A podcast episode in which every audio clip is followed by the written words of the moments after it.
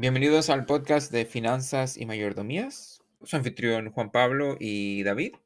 La conversación de hoy me tiene muy entusiasmado porque me lleva al momento en que viví uno de los ¿cómo es? cambios, esos paradigm shifts, no sé cómo se dice en español, paradigm shift. Preguntémosle a nuestro mejor amigo la inteligencia artificial, ¿cómo se diría paradigm shift? Cambio de paradigma. ya, cambio de paradigma, eso es. ¿Qué es un cambio de paradigma? La inteligencia artificial nos dice que un cambio de paradigma se refiere a una transformación fundamental en la forma en que se comprende, interpreta o aborda un determinado concepto, problema o situación. En otras palabras, un cambio de paradigma implica un cambio radical en el marco conceptual o el modelo mental que se utiliza para explicar o entender algo. ¿Se, se entiende un poco mejor? ¿Cierto? No. Sí, sí. A veces sabes a veces sabes qué implica ese cambio de paradigma. Reeducación. Ya, de hecho, este, este cambio de paradigma como que comenzó una reacción en cadena que yo creo que no va a terminar. Va a terminar cuando mi descendencia decida que termine. Así, así de cambio de paradigmático es. Bien potente, bien potente. Excelente. Bueno, eso quería decir. ¿Usted tiene un, un preámbulo? Bueno, también estoy ansioso de, de qué te significó Oh, ese cambio de paradigma. Genial. Entonces comenzamos. Todo va a el primer capítulo, no la introducción, el primer capítulo del hombre más rico de Babilonia. Es una historia muy... La voy a contar. La historia comienza con Bansir. Bansir era un, un personaje que vivía en Babilonia y su profesión o oficio era de arreglar carrozas. Generalmente él trabajaba en sus carrozas con mucho esfuerzo, bastante ánimo y motivación, pero hoy día, el día de hoy, por alguna razón no, no tenían ningún tipo de ánimo para hacer cualquier cosa en, en su trabajo. Regularmente la esposa de él, como él trabajaba cerca de su casa, lo venía a visitar y a pesar de que usualmente eso le daba como inspiración, porque él amaba a su esposa, su esposa era muy, muy bonita, hoy día le recordó de que no tenían suficiente dinero para comprar, para terminar la semana, básicamente. Y el problema era de que en vez de, eso en vez de darle motivación a trabajar más, más duro, más fuerte, le causaba lo opuesto, le daba, lo desmotivaba más incluso. Entonces no, no sabía qué hacer, estaba en un, en un círculo vicioso del cual no podía... Pero en pocas palabras le estaba mirando ahí a la distancia como, como la ciudad bien movida, con bastante ruido. Cuando escucha un, un sonido de música, creo que es una lira, el, el instrumento que su mejor amigo tocaba, que se llamaba Kobe. Entonces Kobe le ve a su amigo Bansir le dice, oh, wow, ah, Bansir, qué genial, me alegro mucho de verte hoy. Y estaba como, ¿cuál? Sorprendido o intrigado ah, de que su amigo no estaba trabajando. Entonces le pregunta por qué, por qué no estaba trabajando. Y le dice, hey, ¿por qué no me prestas un, un poco de dinero y te lo pago hoy, en la noche, después de que me paguen a mí? Porque hoy me pagan y después que me paguen yo te lo devuelvo. Entonces el mecánico Bansir le dice, wow, amigo, si yo tuviera el dinero, te lo daría. No, le dice, si yo tuviera el dinero, no podría dártelo, porque eso sería todo el dinero que yo tendría. Entonces el, el músico como se queda sorprendido porque él no se esperaba que ah, su amigo no iba a tener dinero, que básicamente estaba sin nada de dinero. Entonces le dice, ¿qué? ¿Que ¿Cómo es posible de que no tengas dinero y, no estés trabajando? Eh, tienes trabajo ahí justo a tu lado, ¿por qué? No entiendo, ¿qué pasa?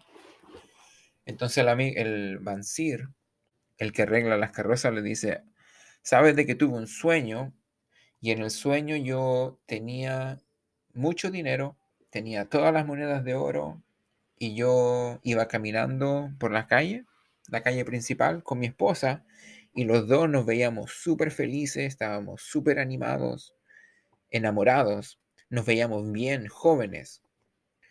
Y yo recuerdo que me metía las manos en los bolsillos y sacaba monedas de oros y se las daba a la gente que nos veía caminar y seguía sacando moneda y no terminaba, eran ilimitadas. Yo, mientras más daba, más salía, más monedas se creaban en mi bolsillo. Entonces el amigo le dice, el músico le dice, pero eso es un sueño muy, muy bonito, ¿no? ¿Por qué estás, por qué estás triste? Entonces el, Bansir le dice, bueno, porque me desperté y me recordé que no tengo nada de dinero. Más encima me puse a pensar de que yo he trabajado todos estos años y he trabajado con mucho esfuerzo, mucha dedicación y no tengo nada de dinero. ¿Cómo es posible de que yo no tenga nada de dinero después de todo este tiempo?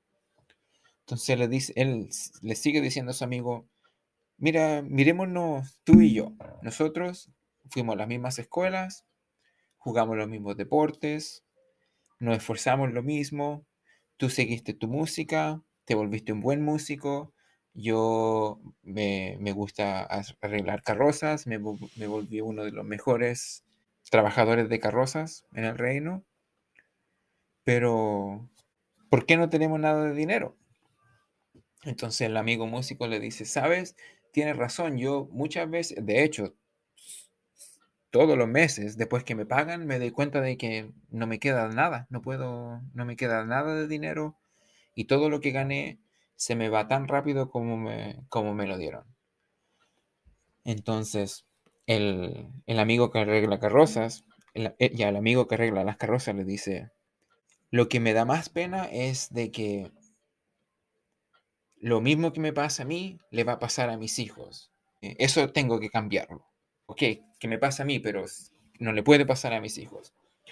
Entonces, en ese momento el amigo, el músico, se da cuenta de algo, le dice, ¿sabes? Me acabo de dar cuenta, y esta es la, epifanía, me acabo de dar cuenta que la razón, si tú te pones a pensar, tú te has esforzado en, en arreglar carrozas y eres uno de los mejores trabajadores en carroza en el reino. Yo me esforcé en aprender la música y soy uno de los mejores músicos en el reino. Me acabo de dar cuenta que la razón por la que no tenemos dinero es porque nunca nos dedicamos a aprender cómo funcionan las reglas que gobiernan al dinero. Y ahí, bueno, entre paréntesis, eso cuando yo lo leí me quedé, bueno, de hecho aún no puedo describir esa, ese momento, cuando me di cuenta de que hasta que había leído eso, nunca me di, nunca me preocupé por aprender específicamente las reglas que gobiernan al dinero. A esa línea le debo básicamente este, todo lo que ha pasado desde, ese momento. Entonces, una vez que el músico le dice eso al, a la al Bansir le dice, wow, eh, la misma reacción, tiene razón, increíble que no me haya dado cuenta de eso antes. Ahora que lo dices, ah, me di cuenta de que tenemos, tenemos que ponernos a estudiar ah, cómo funciona el dinero. Entonces, cuando él dice eso, el, el, músico le menciona de que camino a visitar a Bansir, vio a otro compañero de escuela de muchos años atrás, pero este, este amigo, este compañero, era muy rico. Él mm. había aprendido las reglas. Lo interesante era de que esta persona, a pesar de que tenía mucho dinero, seguía igual de amigable con, sus amigos de la escuela. Entonces, a Kobe, el músico, le dice a Bansir, ¿por qué no vamos a hablar con... Le dice, ¿por qué no vamos a hablar con Arcad? Y le, y le preguntamos, cómo él obtuvo las riquezas que, tiene. Entonces el Bansir queda enamorado de la idea y ahí van a conversar con él y ese es el, capítulo 2 del libro, pero que también a, todo esto tiene más epifanías, pero lo importante es la epifanía de este, de este capítulo.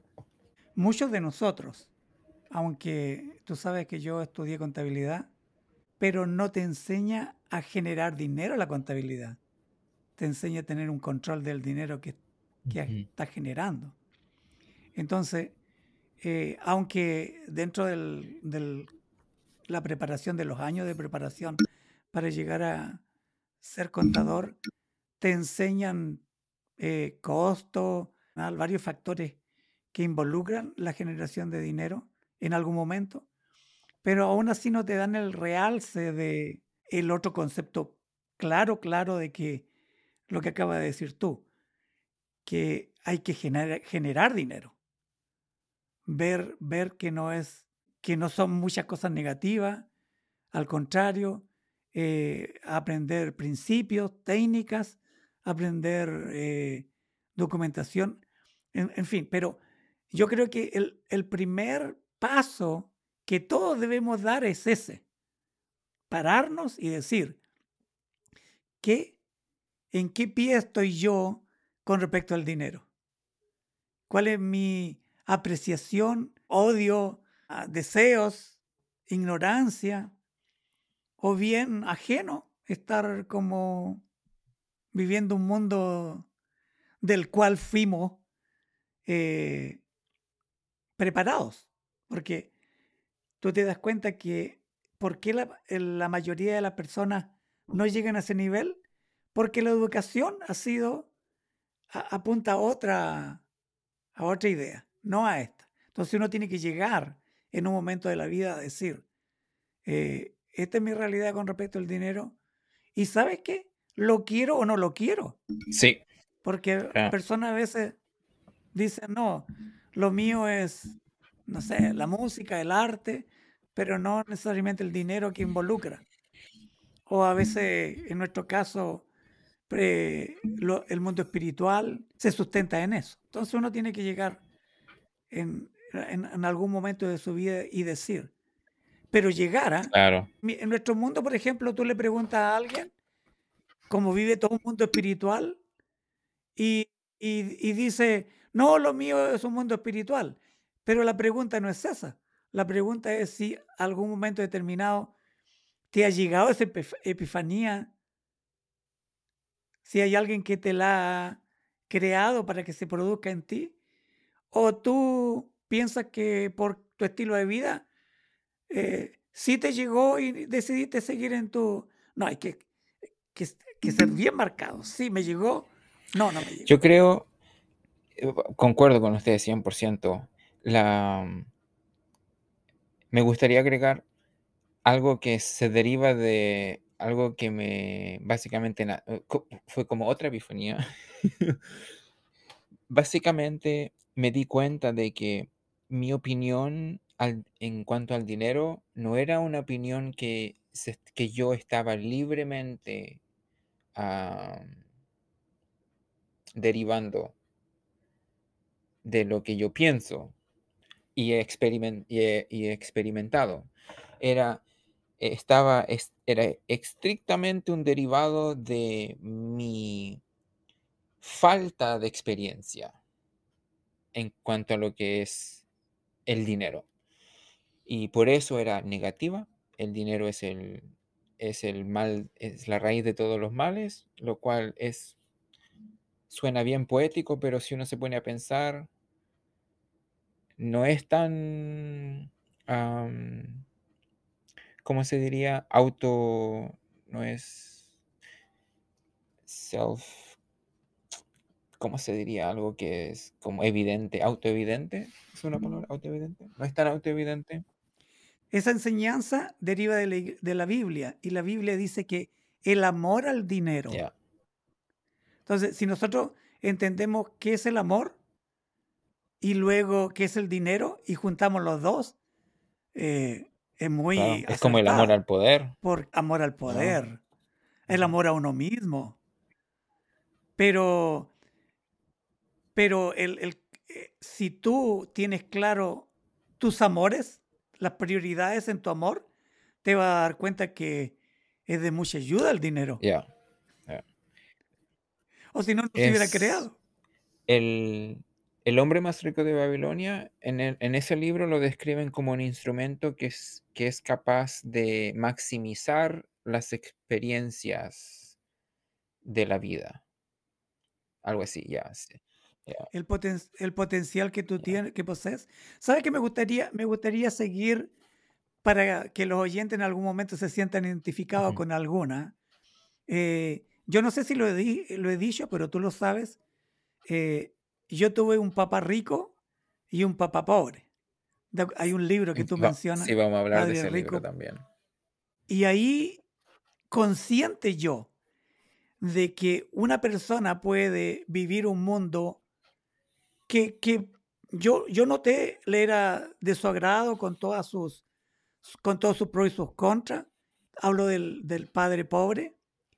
eh, y también mm, eh, experimenté lo del padre rico con todos sus pros y sus contras. Lo que quiero decir es que yo vivencié amba- Ya. ambos mundos. Y aún así, no me llegó esa epifanía, porque yo aprendí de ambos, pero no me llegó en un momento des- determinado de decir, a ver, ¿qué pasa con, con esto? ¿Qué, ¿Qué hago con respecto a esto? Ese es un caso. Hay otro caso, en el que te mencioné recién, pero lo quiero describir más, es personas que como mi caso, que estudiamos acerca del dinero, en este caso contabilidad, hay otros que han estudiado ingeniería comercial, ha- han obtenido algún título universitario, que podríamos decir que es el nivel de educación mayor, que podría de una u otra forma darte a conocer lo que significa el dinero. Pero aún así tú ves que a ellos Sí, tampoco les llegaba la epifanía. sí. ¿Tienes algún, algún caso que te venga a la mente que podrías sumar? Porque sería bueno que le diéramos en el clavo a varios oyentes decir, "Ah, yo me identifico con esa realidad y, y he cometido un error que no he logrado que la epifanía me llegue y que este podcast lo logre. La mayoría de las personas que me rodean son, la mayoría de mis trabajadores, voy a decir la mitad de ellos, no, no piensan en el potencial del dinero. Ah, y la razón, la razón por la que yo pienso que no han, bueno, obviamente es, es bien complicado porque tiene que ver con lo social, pero algo bien predominante sería la falta de control que es requerida, que se requiere para poder ahorrar. Y, y el problema es que es el ahorro, No, no, pero no, no, lo, ah, espera un segundito, espérense. No, lo que, lo que yo te digo es, la pregunta es, si conoces a alguna persona que no le ha llegado a la epifanía, no, no el después de, sino que la epifanía, en, ¿Quiere que diga el lo nombre? que te pasó, lo que te sucede.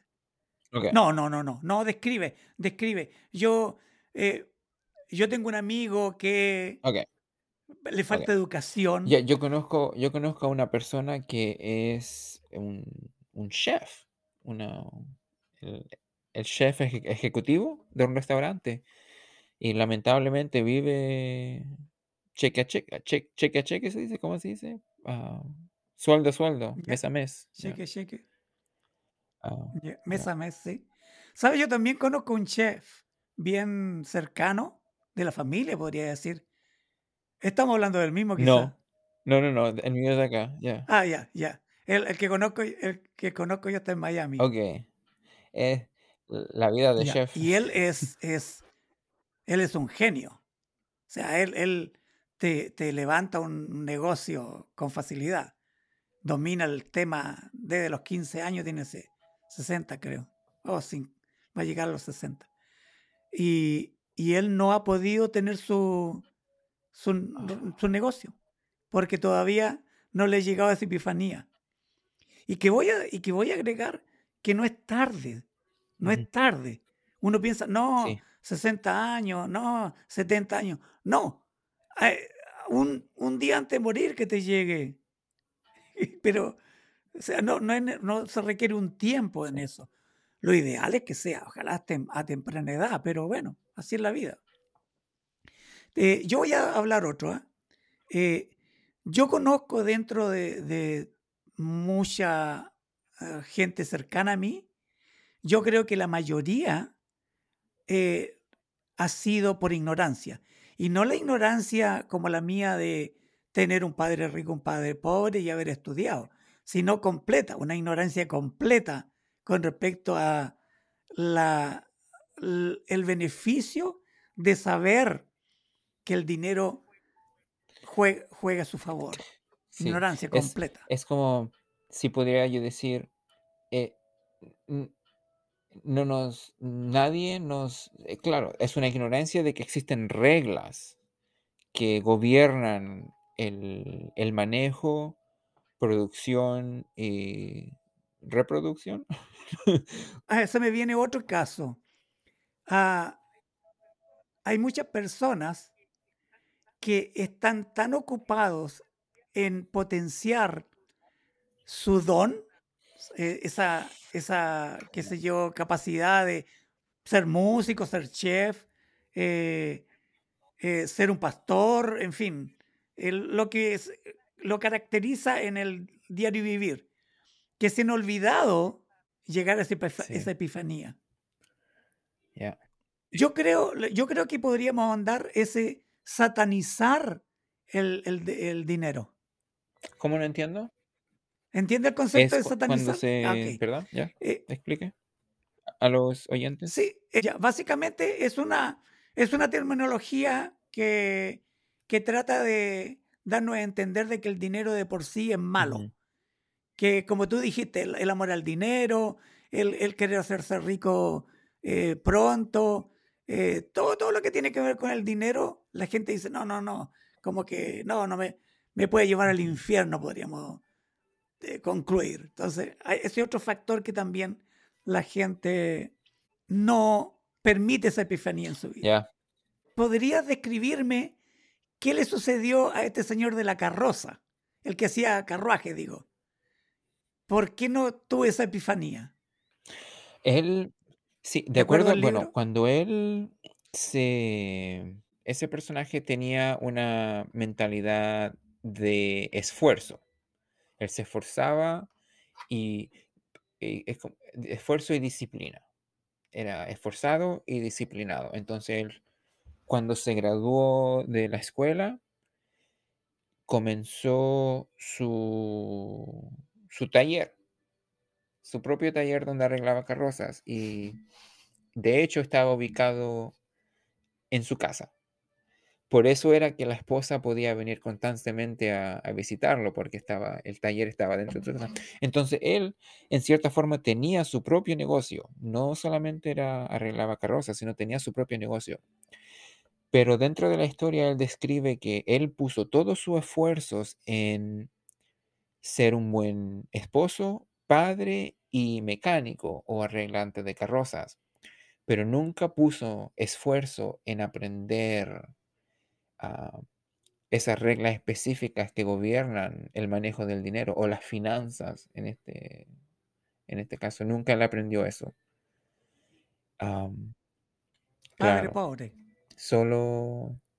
Bueno, pero él comenta de que bueno, él de hecho era uno de los mejores trabajadores en carroza. La carroza que él tenía a su lado era una carroza de lujo, era como un Mercedes-Benz en, esto, en estos tiempos.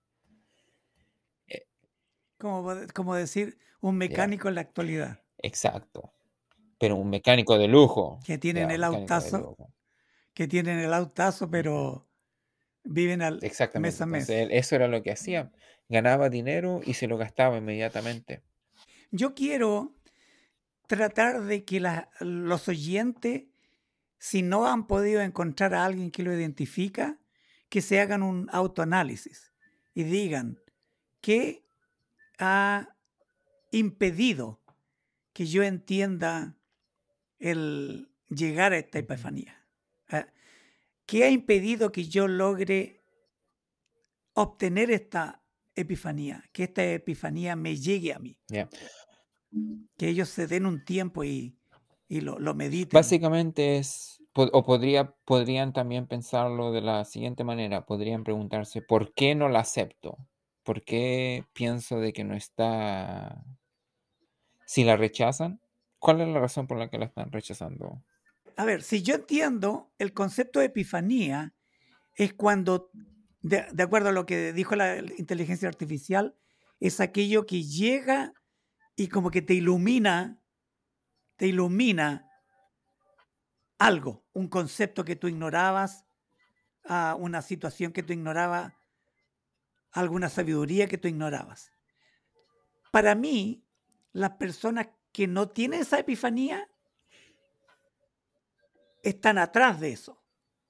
No, no, no puedo decir, oh sí, yo, yo en un momento me llegó este, esta epifanía y yo me dejé estar. No, entonces no es epifanía, es un conocimiento nomás. Porque la epifanía te va, te va a hacer cambiar o no. Claro, es, si no te cambia, no es epifanía, es, es solamente Ok, axiomat, es, no, perdón. Es algo, un- una oración con contenido proposicional. ya.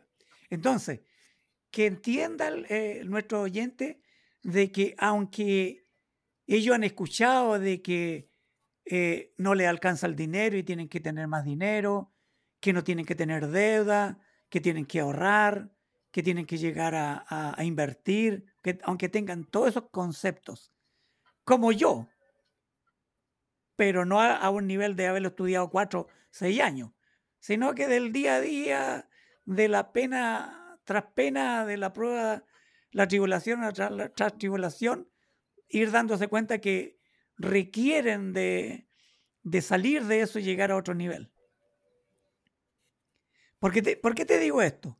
Porque a nosotros, dentro del mundo espiritual, se nos da a conocer el dinero casi en los mismos términos de, del mundo. ¿Y a qué se ha debido? En primer lugar, por la ignorancia y en segundo lugar, por a nosotros se nos han infiltrado los falsos pastores de la prosperidad, le llaman.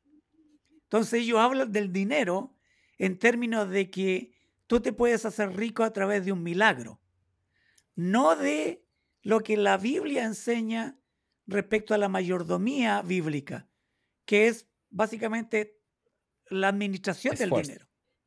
No nos enseñan eso. No enseñan nada más que, que si te falta pídeselo a Dios, que Dios siempre te va a dar y todo es como un milagro. Pero, pero todos los, toda la ley, todos los principios que regulan la mayordomía nos, nos enseña. Entonces, el conocimiento que tenemos es concepto truncado o errado de lo que la palabra de Dios dice. Y yo me he dedicado a través de, de, una labor que tengo en las redes sociales de inculcarle ese, ese concepto correcto de lo que la Biblia dice con respecto a la administración del dinero. Porque el dinero, eh, la Biblia no dice que el dinero es malo. Ya dijimos, el amor al dinero es malo, pero el dinero en sí no es malo. Lo malo es no saber administrarlo.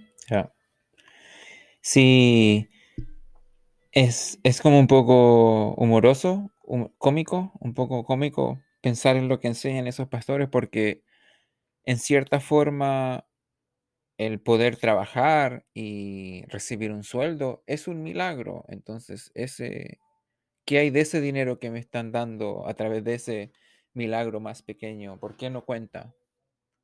Debiera contar. Todo, todo, todo. Claro, porque ellos, ellos persiguen un fin de, del enriquecerse, como precisamente la Biblia dice, no te enriquezcas rápidamente. Haz- dicen... Eh, Entonces la forma de hacer, ¿sí? sí, sí, la Biblia te llama a no enriquecerse y, y, y tiene mucha sabiduría. Bueno, pero eso va a ser, Más adelante. va a ser más eh, temas podcast más adelante. Ahora lo que, lo que queremos reinsistir y reinsistir en que nuestros oyentes, por tu lado y por el nuestro, ya sea a través de un conocimiento secular o un conocimiento espiritual, logren entender que tienen que llegar en un momento determinado de su vida a decir, tengo que enfrentar el concepto del dinero en términos como tú lo planteaste y en términos como la Biblia dice. Tienes que aprender la mayordomía, a administrarlo conforme la palabra de Dios tiene principio, porque el lado secular también tiene principio. De hecho, creo que el, tu libro está compuesto por varios capítulos que son regla número uno, regla número dos. Cinco principios. Ahí radica esta epifanía en que tiene, tenemos que llegar a entender que requerimos esos principios, esas reglas del dinero. El, en el libro El hombre más rico de Babilonia, cuando van a conversar con Arcad, que era el, el hombre más rico de Babilonia, y él les dice el secreto, que a todo esto viene en el próximo capítulo, en, el próximo, en la próxima conversación.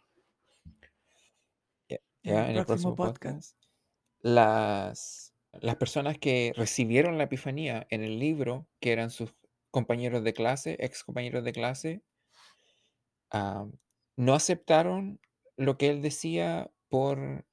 Había varias razones. Una era porque no le atribuyeron suerte al, esfuerzo de Arcad. En vez de esfuerzo fue suerte. Ese fue un, detalle. Ah, el segundo eh, tenía mucha envidia. No, no, no entendían de que por qué eh, le había pasado a Arcad, pero no a ellos. ¿Cómo? ¿Por qué? ¿Por qué no a mí? ¿Por qué a él, por qué a él sí? Entonces, podemos decir que hay que tener cuidado, que podemos estar a las puertas de una epifanía y de acuerdo a nuestra concepción, de acuerdo, de a nuestro pasado, a nuestra educación, de acuerdo a, a, quienes nos rodean, a todo nuestro mundo, podríamos estar en la puerta y quedarnos en la puerta y retroceder. Podemos correr ese riesgo. Pero nosotros no queremos eso. Eh, de hecho, Dios no quiere eso. Uno de los principios fundamentales de la Biblia es que Dios existe para que lo disfrutemos. Y Él ha creado el dinero para que lo disfrutemos. Disfrutamos a Dios por el dinero. Entonces, si nosotros estamos rechazando eso, entonces no estamos disfrutando a Dios en plenitud. No quiere decir de que mm, eh, disfrutar a Dios siempre tiene que haber dinero de por medio. No, porque uno de sus siervos que se llamaba Pablo decía, he aprendido a contentarme en lo poco y en la abundancia. O sea, no siempre se requiere que el dinero esté en abundancia, pero sí lo poco saber administrarlo. Ahí, está la clave. Que lo vamos a hablar no es mi intención de atacar a alguien si lo que voy a decir es como un trigger, pero es hay que, tenemos que ser muy honestos de que la razón por la que no, por la que rechazamos el dinero es porque creemos de que la escasez del dinero nos pone en una posición moral superior a las personas que, que tienen y que persiguen, ya sea sana o insanamente, el dinero. Porque eso es, bueno, primero que nada es un poquito triste porque te estás perdiendo de todo lo que, de, las cosas buenas que trae el dinero, te estás perdiendo de eso. Y lo otro porque estás jugando a personas, estás como cerrando la mitad de la realidad por querer mantener, por querer hacerte sentirte bien, básicamente. Ah, eso es peligroso. Ya, yo quiero eh, describir un poco más el concepto de, de sé, vivir en la abundancia como en la escasez. Yo creo que un gran porcentaje de los ricos, de acuerdo a su nivel en, el concepto de riqueza, van a pasar por escasez. Porque eh, o se enfermaron, o lo robaron, o hicieron un mal negocio. O sea, Siempre va a haber una escasez. Es un concepto errado pensar de que la escasez siempre es, ah, no, yo estoy bien sin dinero. No, no. Son etapas de la vida. No siempre ser rico, no siempre ser pobre. Buen punto. Más bien nosotros en nuestro estado, en donde Dios utiliza eh, etapas de nuestra vida que podríamos decir escasez. Este señor Pablo decía, eh, he aprendido a hacer ayunos voluntarios y forzados, que significaba de que había un momento en que su situación, porque era misionero, no tenía que comer, pero no porque no tenía para comer, sino que porque su situación puntual era que no tenía para comer. Así también es el dinero. Queremos terminar este podcast insistentemente en que tenemos que llegar a sentarnos, sobre todo cuando tenemos una realidad en donde estamos endeudados, en donde vivimos cheque cheque, en donde tenemos dinero y no sabemos qué hacer, eh, diferentes realidades que tenemos que pasar al otro peldaño, seguir al otro, al siguiente, al siguiente, no quedarnos ahí, porque la palabra de Dios nos llama a ser buenos administradores, buenos siervos. El, el primer paso de verdad, el primer paso de verdad, de verdad que es aceptar que con un poco de esfuerzo sí podemos cambiar nuestra situación. No, sí podemos obtener control de nuestras finanzas. Van a haber personas que con poco esfuerzo les va a llegar esa epifanía. Pero habemos otros que no. Y tenemos que estar conscientes de esa realidad, de que podemos ser del lado, yo diría, mayor que les cuesta esa realidad. Y estar consciente que nos va a costar, pero, pero es preferible invertir todo el esfuerzo en que llegue a invertir todo el esfuerzo en quedarnos quietos, inerte, que, que, parecerá que no es, eh, no es una inversión de esfuerzo, pero cuando ya te ha llegado el conocimiento y no lo estás haciendo, es un esfuerzo, porque constantemente te va a estar diciendo, ¿por qué estás ahí en ese estado perezoso, aragán, cómodo, cuando podría estar en otro? Más bien a nosotros, por el lado espiritual, se nos manda. Eh, de hecho, hay una parábola del, del mayordomo eh, infiel que se le dio, a uno se le dio uno, dos, cinco, en fin, diferentes eh, sumas, y uno la enterró y los otros supieron qué hacer. Y cuando llegó el amo, le preguntó a uno y le dijo, ¿y qué, qué hiciste con ese uno? Podría haberlo puesto en el banco mínimamente. Ellos lo hubieran trabajado por ti. Pero enterrarlo, ¿Por qué? ¿Por temor a que yo era un, amo malo? Más bien debería haber dicho, ah, no, si es malo, él me va a pedir, aunque sea un, interés bancario. a nosotros se nos manda a ser buenos administradores del dinero. Y siempre Dios nos va a dar dinero. Siempre vamos a tener dinero. Tú comenzaste diciendo que el trabajo en sí es un, es un milagro. El fruto del trabajo es dinero. Sí. Y ese dinero tenemos que saber administrarlo, ahorrarlo y multiplicarlo. Para el día bueno, para el día malo. Para el presente y para el futuro. Ya. Ya, el, el, esa persona que, ¿cómo se dice? Que enterró el dinero es la persona que se rehúsa a aprender las reglas que gobiernan el manejo, producción y reproducción del dinero. No es... ¿Siervo infiel? Y es interesante porque la palabra infiel significa como es infiel en el sentido de que me estás engañando con otra persona. ¿Eso es lo que significa? Ese, ese tipo de... Es, como, es peor eh, que no hacer nada. Es, literalmente estás haciendo algo... Es como... Bueno, dentro, dentro de nuestro mundo nosotros tenemos un amo a quien amamos. Entonces, si Él nos dice algo es para nuestro bien, porque nos ama.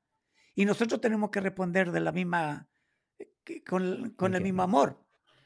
Entonces, si no, no le estamos obedeciendo lo que Él nos ha dicho, entonces estamos siendo infiel con Él.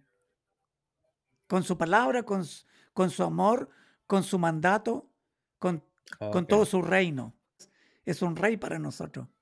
Bueno, entonces, resumiendo el- la conversación de hoy, el podcast de hoy, comenzamos con la epifanía que comenzó mi historia, mi historia financiera, es de que, bueno, y de muchos, eh, la epifanía es de que muchos de nosotros, la mayoría de nosotros, o por lo menos yo, la razón por la que yo no tenía dinero es porque nunca me preocupé de aprender las reglas que gobiernan el, el dinero, en pocas palabras. Y que no es hasta que yo me ponga a aprender estas reglas y me ponga a aplicarlas que no voy a ver un cambio en mi vida, en mi vida financiera. Es, es imposible. De hecho, si es tan importante aprender las reglas de que si me llegara un millón, un- una, una suma ilimitada de dinero, si yo no sé esas reglas, la perdería. Así es, así de importante es esa, esa regla de aprender las, las reglas. Ya, vaya. Por nuestro lado, el, el resumen es que nosotros tenemos una doctrina que se llama mayordomía bíblica, que tiene principios bíblicos. Ya, y tenemos que, sí o sí, aquí no hay una opción de, de como la avestruz, poner la cabeza bajo la tierra, no. Nosotros se nos manda a aprender la doctrina bíblica porque va a ser parte de nuestro servicio, de nuestro estilo de vida, de, de nuestra forma de cómo llevar el Evangelio. Genial. Me gustaría añadir de que si podemos enfocarnos en algo, sería de que no importa en qué situación nos encontramos, cuáles son nuestros alrededores, si podemos pensar en, esa epifanía de la que hablábamos y, llegarla a entender, si, seguimos pensando en esa epifanía, podamos am, si es posible, utilizarla como ese fundamento para poder comenzar a cambiar nuestras vidas. Am, de hecho, si lo hacemos todos juntos como, como grupo, sería súper, súper bonito. Sí, sería interesante que a, futuro eh, eh, nos pudieran escribir o de alguna u otra manera contactar para ver cómo han sido influenciados. Para que comenten si tienen preguntas sobre el, sobre lo que hablamos y sobre el libro igual también, porque el hombre más rico de Babilonia de verdad que es- está lleno de riquezas. Bueno, en eso quedamos. Nos veremos la próxima semana para seguir conversando sobre finanzas y mayordomía con Juan Pablo y David. Chao, chao. No se olviden de comentar, gustar Bye. y compartir, ¿verdad? Gustar, comentar y compartir. Ya. ok.